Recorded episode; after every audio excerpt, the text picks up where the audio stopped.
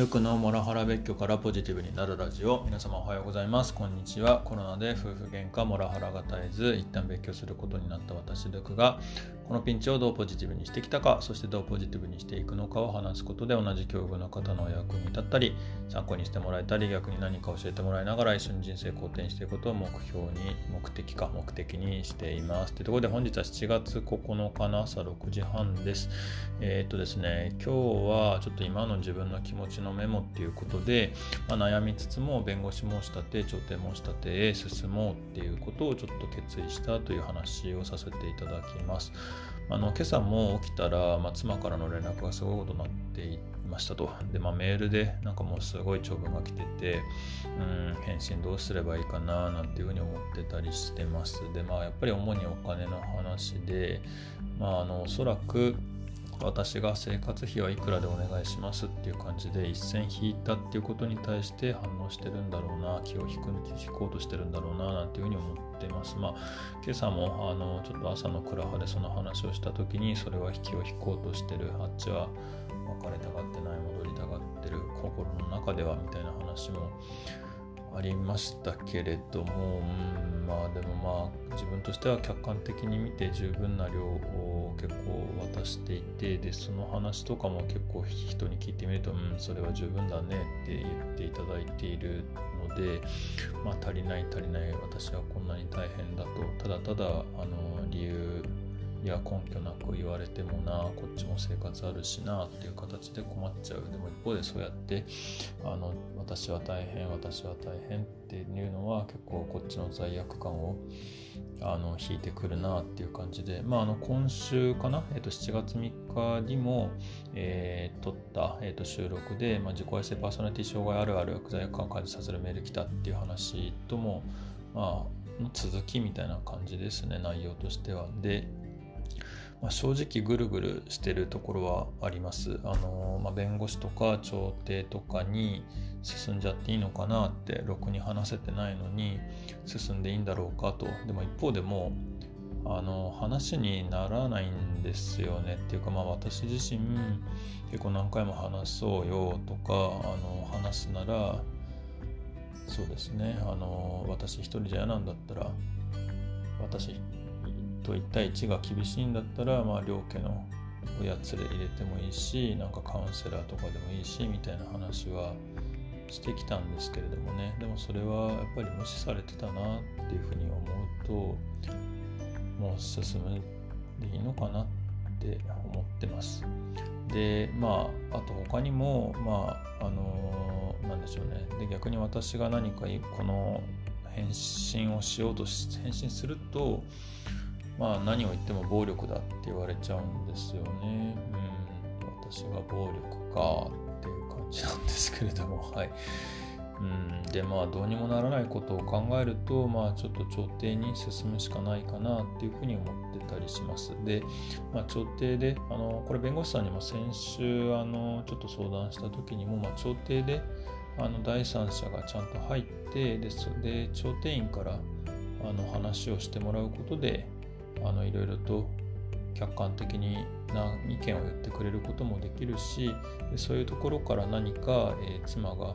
えー、自分を見つめ直すことにもなるよみたいなことを言ってもらってるので、まあ、そういう機会になるといいなっていうふうには思ってたりしてます。うん、まああの多分揚げ本だとか結構ここ最近この3ヶ月の中で、まあ、女性の皆様ともスタイフであの相談乗ってもらって話聞いてもらってる限りでは多分むちゃむちゃ裏腹なので、まあ、本当は多分僕にと向き合って僕に聞いてほしいんでしょうけれども、うん、でも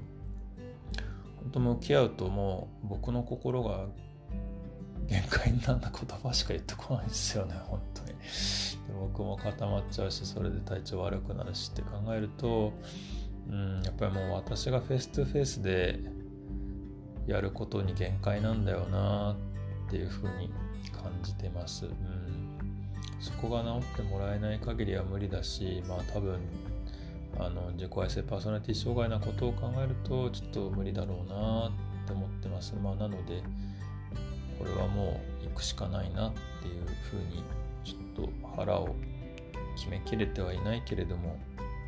行こうと思っています。はい。でまあ、弁護士もあの離婚するかしないかっていうのも調停の中で考えればいいですよっていうふうには結構寄り添っていただけてるんですね。あの本当に、えっと、いい方に巡り会えたななんていうふうに思っていたりするので、あのまあ、これはちょっとその方を信じて進んでいければいいなっていうふうに思ってます。もうあのメールをどう返せばいいかみたいなことを一つとってもですね、あの一人で悩みながらやっていくことに結構限界来てるななんていうふうに思ってるので、まあ、ちょっと弁護士とちゃんと契約してであの調停申し立てに進みたいし、まあ、ちょっとこういうまたこういうメール来たんですけどもどう返せばいいですか？みたいなことも含めてあの相談相手見方をちょっと作っていきたいなっていうふうに思います。はいうんまあ、本当はねなんか弁護士に多分結局ね行くとあのなんだかんだでまたあの小さくないお金がかかっちゃうのでちゃんと協議で話ができればねあのそのお金をあのもう妻に渡すみたいなこともできるのかななんていうふうに思いますけれども全然話が本当にできないんで、うん、行くしかないかな。はい。まあ本当進むも地獄戻るも地獄なんで、うん、であれば同じ地獄なら進もうかなっていうふうに思ってます。はい。というところで、えっと、すいませんね、正直、ちょっと今日は暗いね、本当にね。でもまあ、あの、こういう暗い気持ちも含めて、ちゃんと声でも取っとくっていうこと大事かな、なんていうふうに思っています。うん、子供たちだけがね、本当にちょっと心配ですね。うん。うん、子供たちにはなんあのちゃんとした教育も与えたいし、あのちゃんとした子たちに育ってほしいなって思う中であの多分うちの嫁さんも一生懸命やっているんだけれども多分その一生懸命さが空振ってあの子供たちに悪影響になることは同居中も多々あったのでそれが今一緒に暮らしてる中であの炸裂してないといいなとは正直思います。うん、まあ、うん、僕がそのお金の件でなんですね。彼女からすると僕のせいでイライラしてるっていうことなのでそのイライラが子供たちにぶつかってる可能性があるのがちょっとあれだなと思いつつうんでもなうん。そうですね。まあこれ以上渡したら干上がっちゃうんだよな僕もっていうところがあるので、まあ、ここはちゃんと決めるべきポイントだと思ってるし決まんないんだったら、うん、少なくとも調停で離婚になんなくてもあのその生活費婚姻費をいくらにするっていうところはちゃんと決めるべきポイントだと思うんでやっぱ進んでいいのかなっていうふうにやっぱ話してると最後進むしかないなっていう結論になるんですよね。